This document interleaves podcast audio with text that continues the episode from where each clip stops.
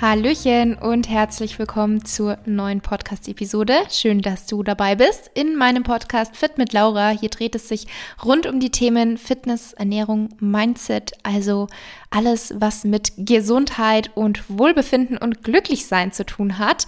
Die heutige Episode ist ein spezielles Format, das ich jetzt mal neu ausprobiere hier im Podcast. Ich bin ja immer wieder mal dabei, so ein paar Formate auszuprobieren, ähm, wo ich euch auch integriere. Und alle, die kein Instagram haben, an der Stelle ganz kurz, ihr dürft mir da auch jederzeit eine E-Mail schreiben an ähm, info.fitlaura.de, wenn ich irgendwelche Formate habe, wie zum Beispiel Laura, stimmt es das? Oder Laura, was würdest du tun, wenn? Und das ist auch das heutige Format. Also ich mache da ja immer wieder Umfragen bei Instagram, aber wenn jemand hier jetzt zuhört und sagt, hey, ich habe da auch mal ein cooles Thema oder generell eine Themenidee, dann könnt ihr mir auch per E-Mail schreiben. Ähm, genau. Äh, ich würde sagen, wir starten direkt mal mit dem Format. Ich habe hier die erste Frage vor mir und zwar, Laura, was würdest du tun, wenn? Also, ich bin nicht zufrieden im Bürojob, würde gerne was Beratendes im Gesundheits-Sportsektor machen. Allerdings wohne ich alleine. Eine neue Ausbildung ist schwierig und mit 27 ist man auch nicht mehr ganz so gut bedient mit staatlichen Hilfen. Wie würdest du daran gehen? Ganz liebe Grüße. Ähm, die Namen lasse ich jetzt mal weg. Ich habe zwar gesagt, also ich mache das anonym. Viele haben jetzt den Namen dazu geschrieben, aber ich lasse es jetzt einfach mal anonym. Diejenige, die mir das geschrieben hat und zuhört, weiß vermutlich auch, dass sie gemeint ist.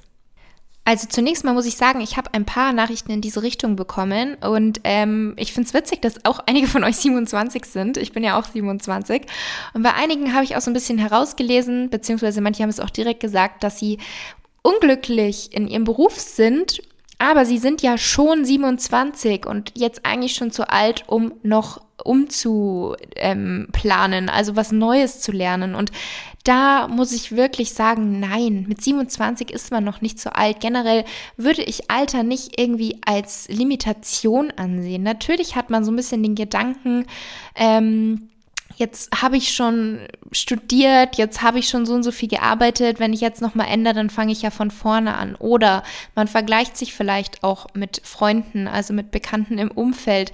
Oh hey, die bauen schon ein Haus, die kriegen schon Kinder, die haben schon geheiratet, die sind fest in ihrem Job, die sind glücklich in ihrem Job. Und ich will jetzt auf einmal irgendwie eine neue Ausbildung anfangen, aber ich bin doch auch schon 27 und habe noch nicht mal einen Partner. Also da darf man sich auch nicht vergleichen. Und ihr müsst da auch langfristig denken. Ihr seid erst 27, ihr habt noch so viele, viele Jahre vor euch. Und da sollte nicht eure Zukunft davon abhängen, ähm, was irgendwie andere machen oder was ihr denkt, machen zu müssen, weil das bei den anderen so ist, sondern folgt da wirklich blöd gesagt eurem Herzen, eurer Leidenschaft. Wenn ihr unglücklich seid im Job oder ihr merkt, okay, ich habe jetzt so und so viele Jahre in diesem Beruf gearbeitet, aber ich merke einfach, dieses Thema, dieser Bereich, das würde mich erfüllen, das möchte ich jetzt noch lernen. Ich würde es bereuen, wenn ich das jetzt nicht mache und dann irgendwann 60 oder 70 bin und zurückdenke, wow, hey, hätte ich doch mal gemacht. Ihr werdet nie wissen, ob es besser war oder nicht. Und an sich finde ich, ähm, Natürlich geht Sicherheit, ist auch immer ein wichtiger Punkt. Man sollte finanzielle Sicherheit haben und nicht auf einmal mit nichts dastehen. Aber da kann man es zum Beispiel dann auch so machen, dass man den Beruf, den man gerade hat, vielleicht schaut, kann man da irgendwie Teilzeit arbeiten oder generell ein paar äh, Stunden zurückstufen und in dieser Zeit dann die Weiterbildung machen. Es gibt ja super viele Möglichkeiten, berufsbegleitend irgendwie zu studieren oder berufsbegleitend eine Ausbildung zu machen. Ähm, oder ihr bewerbt euch einfach auch mal parallel bei anderen Firmen oder in einem anderen Bereich als Quereinsteiger. Das heißt, dass man nicht das eine hinwirft, nichts hat und dann das Neue anfängt, sondern dass man da eben versucht, das Ganze parallel zu machen oder zu verbinden. Und das müssen ja auch die Kollegen nicht unbedingt wissen. Ihr könnt da Freunde, Partner, Familie einweihen, vielleicht aber dem, dem Chef oder der, den Kollegen nicht unbedingt sofort erzählen, sondern eben erst, wenn es dann handfest ist. Und was jetzt die finanzielle Frage angeht, also weil hier in der Nachricht ja stand, dass ähm, es auch nicht mehr ganz so einfach ist mit staatlichen Hilfen, da muss ich jetzt sagen, kenne ich mich nicht so sehr aus, wie das ist, wo man Hilfe bekommt oder ähm, wie das eben preislich aussieht. Es gibt ja ganz, ganz viele verschiedene Ausbildungen, Weiterbildungen, Studiengänge und da einfach mal informieren, welche Möglichkeiten es gibt oder was zu einem passen würde. Ich kenne zum Beispiel einige Ausbildungen, wo es auch möglich ist, per zu zahlen. Das heißt, man muss nicht gleich einen riesen Brocken Geld investieren, sondern man kann das dann auch nach und nach bezahlen. Ähm, genau, das wäre an der Stelle so mein Tipp, meine Empfehlung. Und Fazit, also beziehungsweise generell mein Rat an euch, lasst euch da wirklich nicht von irgendwas abhalten, wo ihr wirklich das Gefühl habt, das könnte es sein. Natürlich muss man so ein bisschen unterscheiden, hm, hat man gerade eine Phase und ist aktuell nur unglücklich, aber eigentlich hat es einem immer Spaß gemacht und jetzt hat man mitbekommen, es gibt den und den Bereich, der könnte ja auch ganz cool sein. Man sollte sich natürlich schon ausreichend lange und gründlich Gedanken machen, ist das wirklich was für mich? Kann ich mir das langfristig vorstellen? Würde mich das glücklich machen? Oder würde ich es bereuen, wenn ich es nicht ausprobiert hätte? Das heißt, nicht eine Entscheidung von heute auf morgen fällen, sondern da vielleicht auch mit Freunden, mit Bekannten, also einfach mit Menschen, die euch auch gut und schon lange kennen, drüber sprechen und dann aber auch nicht davon abhalten lassen, wenn ihr wirklich sagt, das ähm, würde mich total erfüllen, das würde mich glücklich machen. Dann nicht davon abhalten lassen, nur weil ihr woanders vielleicht gerade die finanzielle Sicherheit habt.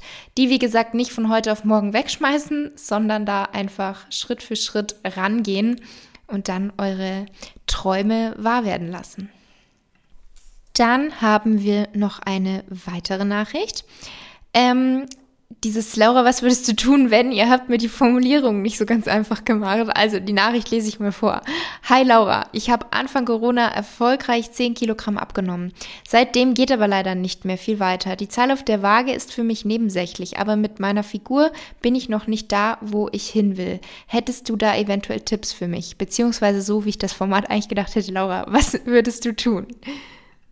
Erstmal natürlich herzlichen Glückwunsch, dass du bereits erfolgreich 10 Kilogramm abgenommen hast.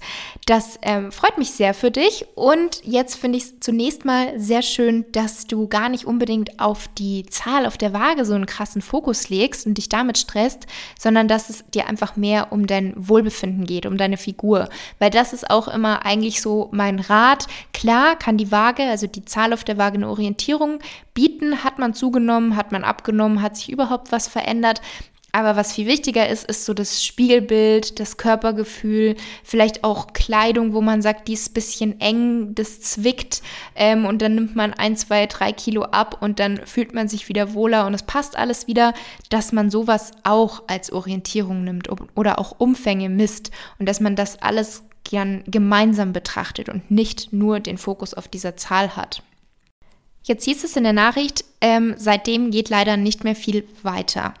Und ähm, da versuche ich jetzt mal so zu antworten, dass es vielen hilft, weil ich natürlich bei vielen weiß, dass ähm, oftmals das Problem ist, am Anfang hat man abgenommen, das hat super motiviert und man war zufrieden und dann haben noch so ein paar letzte Kilos oder ähm, Funde gefehlt und es ging aber einfach nicht mehr weiter. Und das kann ganz viele unterschiedliche Ursachen haben. Das ist auch mal sehr individuell, aber welche Punkte da auf jeden Fall eine Rolle spielen, ist zum einen generell für eine erfolgreiche Diät.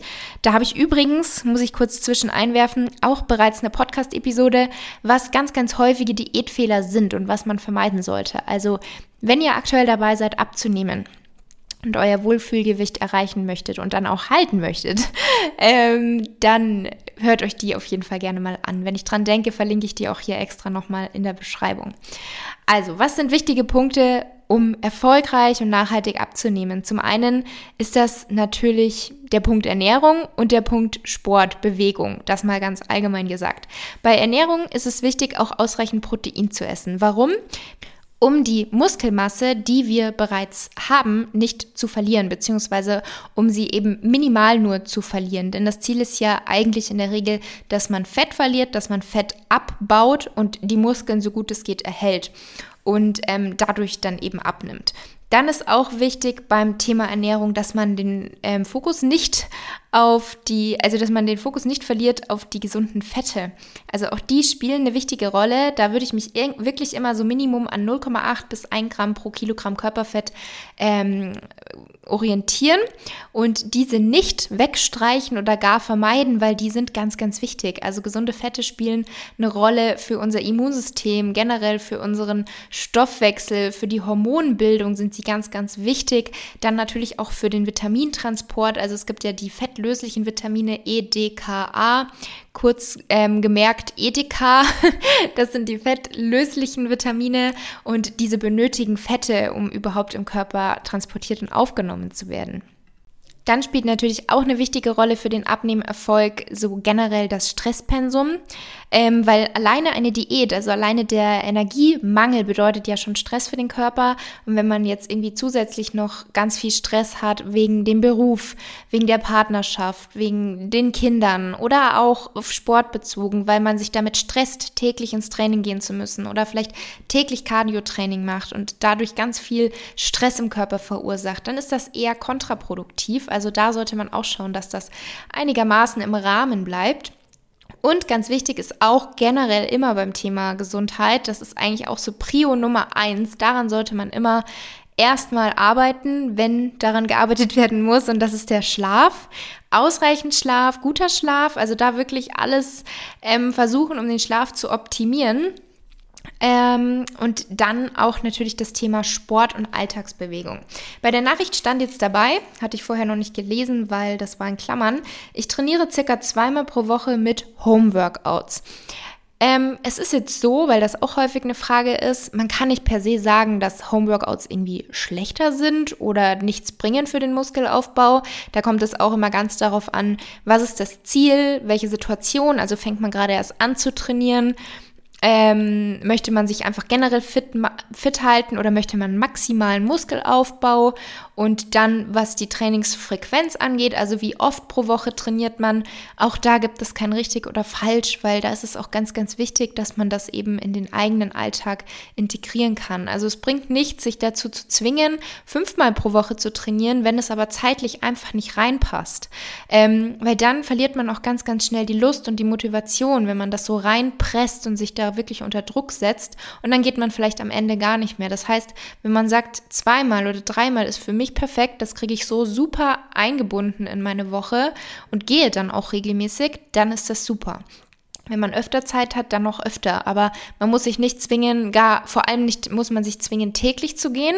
Das führt dann wieder ins Extrem. Ihr wisst, auch Pausen sind ganz, ganz wichtig. Und gerade auch in einer Diät, wo die Regeneration eh nochmal schlechter ist, ähm, sollte man es eben nicht übertreiben, sondern auch so ein bisschen auf den Körper hören. Und abgesehen vom ähm, Sporttreiben, also vom Fitnessstudio oder Homeworkouts, ist natürlich auch das Thema Alltagsbewegung wichtig, ähm, weil das tatsächlich auch jede Menge ausmachen kann im Kalorienverbrauch. Und da gibt's natürlich auch wieder individuelle Unterschiede. Ich, ihr habt bestimmt schon mal vom Need gehört. Und manche Menschen haben halt einen höheren Need, weil sie zum Beispiel da zu den Menschen gehören, die immer rumzappeln, die ständig in Bewegung sind, die ganz viel gestikulieren und dann gibt es aber auch die Menschen, die eher so ein bisschen ruhiger sind und sich eben nicht so großartig viel bewegen, auch wenn sie rumsitzen, die dann einfach ganz ruhig sitzen. Ähm, und jetzt ist es so, wenn ihr in einem Energiedefizit seid, also wenn ihr in einer Diät seid, dann ist es tatsächlich ganz normal, dass man unbewusst, also oftmals ohne dass man es großartig merkt, sich weniger bewegt. Also so unbewusste kleine Bewegungen, die schränkt der Körper dann ein, weil der Körper merkt ja, ich bekomme weniger Energie, also möchte er auch Energie einsparen und dann bewegt man sich unbewusst ähm, weniger. Und was auch ganz wichtig ist beim Thema Diät, ist, dass es zu hormonellen Veränderungen im Körper geht. Und ähm, das versuche ich jetzt ganz kurz zu erklären und dann sage ich euch eben, was ich tun würde. Ein Energiedefizit führt zu Stress im Körper und führt zu Veränderungen der Hormone im Körper. Das Leptin, auch als Sättigungshormon bezeichnet, vielleicht habt ihr das schon mal gehört, sinkt innerhalb einer Diät ab. Und gleichzeitig steigt das Grelin, welches auch als Hungerhormon betitelt wird, drastisch an. Und diese Kombination von diesen beiden Hormonen sorgt durch eine verringerte Energiezufuhr dazu, dass der Körper weniger gesättigt ist und gleichzeitig aber auch mehr Hunger signalisiert wird.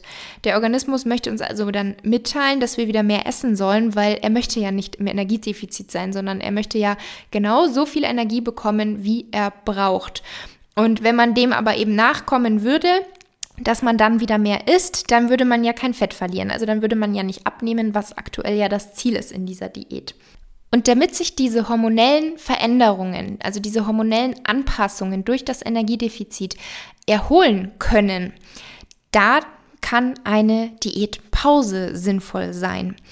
Also, dass man wirklich, gerade wenn man schon etwas länger Diät macht oder vielleicht auch exzessiver, wovon ich aber eben immer abraten würde. Also, mein Tipp ist wirklich, eine Diät zu machen, und Geduld mitzubringen und eben ein moderates Defizit zu wählen und nicht viel zu viel im Defizit zu sein. Hauptsache, man nimmt schnell ab, weil dann nimmt man nicht nachhaltig und langfristig ab, sondern vielleicht kurz für einen Moment und dann kommt der Jojo-Effekt und man nimmt wieder zu, nimmt vielleicht noch mehr zu und dann ist man gefangen in dieser Spirale mit Heißhunger und Diät und Jojo-Effekt und ich gönne mir was und jetzt aber wieder Diät. Und das Ziel sollte eigentlich sein, dass man irgendwann keine Diät mehr machen muss, sondern dass man das Gewicht erreicht, mit dem man sich wohlfühlt und das dann auch halten kann, ohne zu verzichten und ohne irgendwie exzessiv Sport machen zu müssen. Ähm, aber zurück zum Thema. Ähm, genau, ich würde eine Diätpause machen. Weil diese Diätpause kann dem Körper eben helfen, dass sich die hormonellen Anpassungen, die dadurch eben verursacht wurden, wieder so ein bisschen einpendeln und sich alles wieder erholen kann. Und in dieser Diätpause geht man dann eben auf Erhaltungskalorien. Also es muss gar nicht ein Überschuss oder so sein, sondern man geht auf Erhaltungskalorien. Und was auch sehr sinnvoll ist, ist, dass man die ähm, Kohlenhydrate erhöht weil dadurch kann eben sich die Leptinproduktion wieder verbessern. Also vor allem durch Kohlenhydrate auch erhöhen sich die Leptinwerte und man hat dann auch wieder eine bessere Sättigung, was dann natürlich für die Diät, wenn sie danach weitergeht, die, ähm, natürlich von Vorteil ist. Und weiterhin ist es auch so, dass eine Diätpause mit Erhaltungskalorien, was man dann vielleicht auch mit einer Deload-Woche kombiniert, das liefert dir auch wertvolle Energie. Dadurch erhöht sich dann auch wieder die Alltagsaktivität. Das heißt, du bist wieder dazu bereit, dich mehr zu bewegen. Also diese unbewusste Bewegung, die beim Energiedefizit oftmals weniger wird, die erhöht sich dann wieder, was ja dann von Vorteil ist für deinen Kalorienverbrauch und somit die Diät wieder besser läuft, obwohl du eine Pause gemacht hast. Aber diese Pause ist eben ganz, ganz oft von Vorteil und daher wirklich empfehlenswert. Wie oft sollte man so eine Pause machen? Ähm, alle sechs bis zehn Wochen, das ist natürlich auch sehr individuell. Oder was man auch sagt, wenn du zehn Prozent deines Körpergewichts verloren hast, dann wird es Zeit für eine Diätpause, damit sich eben alles wieder erholen kann. Und was da auch so mein Fazit ist, zu diesem Thema, arbeite mit deinem Körper und nicht gegen deinen Körper. Wenn du also merkst, es geht nichts mehr voran, du hast abgenommen, warst motiviert, es lief super, aber jetzt passiert nichts mehr, du zwingst dich.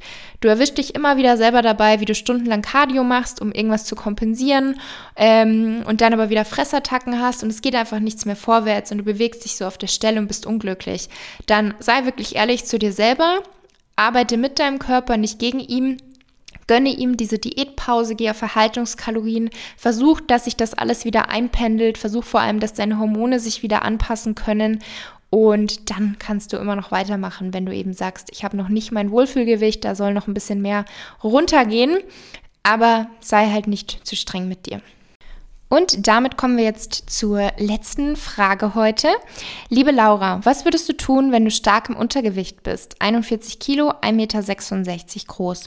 Aufgrund psychischer Probleme und einer jahrelangen Essstörung bist bereits stationäre Behandlung aufgrund von großer psychischer Belastung inklusive der pandemischen Situation sind die Erfolge von zu Hause jedoch schnell verflogen. Wenn du einen empfindlichen Magen-Darm hast, was dir schwer verdauliches Essen erschwert, wie Kohl, Hülsenfrüchte, fettig, leider auch gesunde, ungesättigte Fettsäuren, Kohlenhydrate bekommen mir Kohlenhydrate bekommen mir gut. Du einen ausgeprägten Bewegungsdrang hast, aber schreckliche Angst davor hast, ohne Sport zuzunehmen da der Körper dann unproportional, undefiniert, unattraktiv aussehen könnte und es auf Instagram gefühlt nur Recovery-Seiten gibt, auf denen erzählt wird, wie toll man zugenommen hat und attraktiv man jetzt nach der Zunahme mit Kraftsport aussieht. Und genesen ist mit Kraftsport, für den du momentan aber aktuell einfach keine Kraft hast, weil du so sehr im Untergewicht bist und dein Körper eigentlich nur regenerieren möchte und Ruhe braucht, die du ihm aber verwehrst durch deinen Bewegungsdrang und die Angst der unproportionalen, unattraktiven Zunahme. Danke, Laura. Zunächst mal möchte ich sagen, dass was die psychischen Probleme betrifft und auch die Essstörung, dass ich wirklich dazu raten würde, auch Hilfe ähm, anzunehmen. Also mir wirklich Unterstützung suchen würde durch einen Therapeuten, durch einen Arzt, der mich da begleiten kann. Man muss das nicht alleine machen. Gerade jetzt bei dieser Nachricht, wenn ich die lese, dann denke ich mir, da musst du definitiv nicht alleine durch. Also sei da wirklich offen und dankbar dafür. Hol dir Hilfe, hol dir Unterstützung.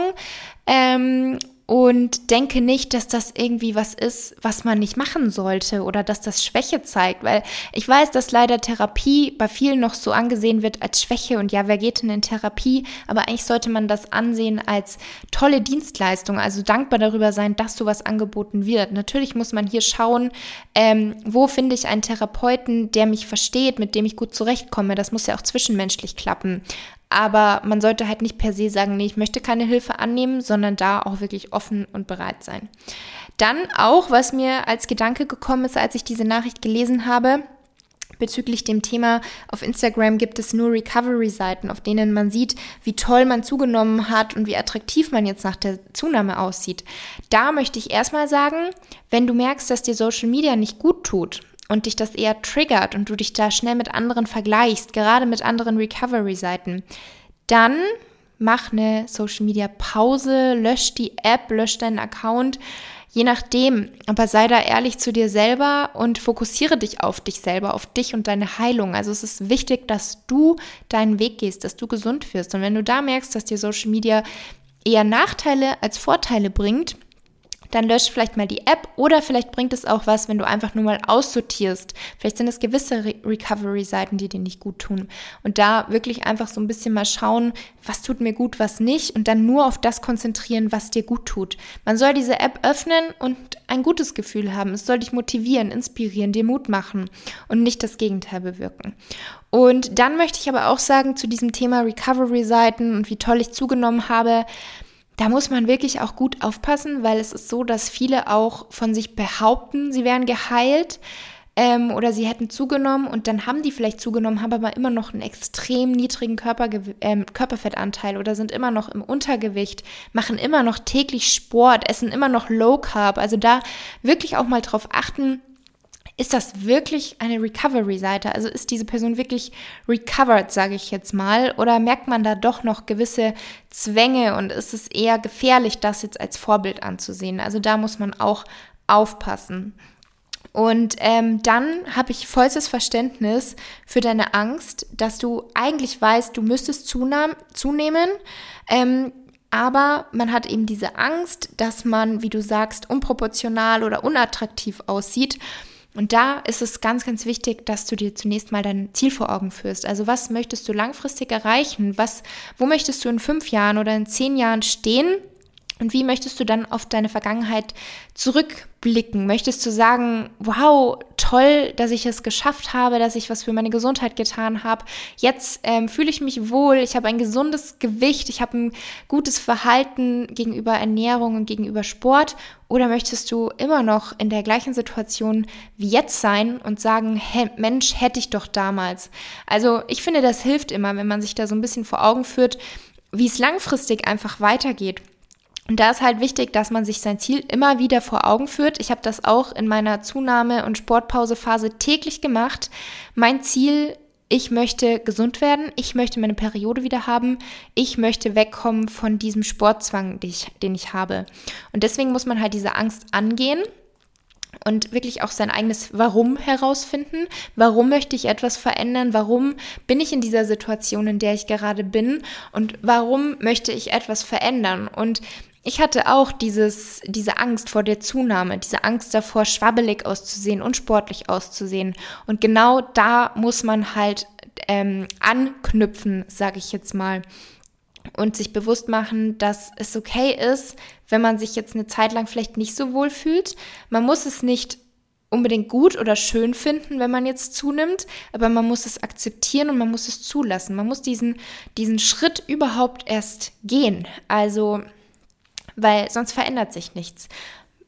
Und deswegen muss man sich da halt wirklich sehr sehr gut mit sich selber, mit seiner Angst auseinandersetzen. Und ich habe ja auch meinen Online-Kurs Back to Balance. Ich habe ja einmal mein Buch, wo meine ganze Geschichte zu dem Thema Zunahme, Sportverhalten, restriktives Essverhalten, Periodenverlust drinsteht. Und passend dazu habe ich ja auch einen Online-Kurs gemacht, der läuft jetzt gerade ähm, und wird dann auch in ein, zwei Monaten werde ich da wahrscheinlich den zweiten Durchlauf starten.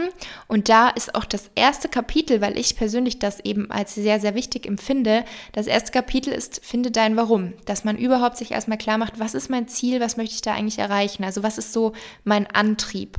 Und dann fällt es einem auch leichter, diese Zunahme, diese Veränderungen ähm, zu akzeptieren und von diesen Zwängen loszulassen. Und ähm, was mir auch geholfen hat, und was ich eben auch machen würde, statt Bewegung, wenn man diesen Bewegungsdrang eben hat, weil du eben geschrieben hattest, dass ähm, dein Körper eigentlich nur regenerieren möchte und du Ruhe brauchst, die du aber verwehrst durch den Bewegungsdrang. Da auch vielleicht nach Alternativen suchen. Und zwar kann es sein, dass es ein gewisses Hobby gibt, was du schon immer mal machen wolltest, aber du immer gesagt hast, ich habe keine Zeit dafür, weil ich muss ins Training oder ich habe irgendwas anderes zu tun und jetzt hast du diese Zeit. Das heißt, sieh das als Chance.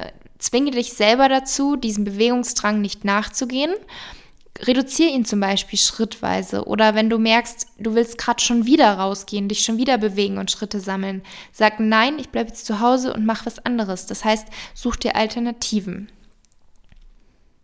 Also ihr merkt schon, das ist so das Thema, da könnte ich endlos weitersprechen. Ähm, ich habe da ja auch schon einige andere Podcast-Episoden und wie gesagt eben komplett meinen Online-Kurs habe ich diesem Thema ja auch gewidmet. Und ja, das waren die heutigen drei Fragen oder die heutigen drei Themen, auf die ich eingehen wollte. Ich habe aber noch jede Menge andere auf Lager, weil ich habe auch gemerkt, also mein Fragetool, als ich das angefangen hatte zu sagen, Laura, was würdest du tun, wenn? Da habe ich dann dazu gesagt, ich werde ein paar im Podcast beantworten, ein paar in der Story und das habt ihr direkt gesprengt. Also da besteht oder bestand wohl großer Bedarf, deswegen werde ich das auf jeden Fall öfter machen und hoffe, dass euch diese erste Episode hier mit diesem Format jetzt gefallen hat. Und dann wünsche ich euch jetzt noch eine wunderschöne Woche und freue mich, wenn ihr auch bei der nächsten Episode wieder dabei seid. Da erwartet euch dann wieder ein Interview.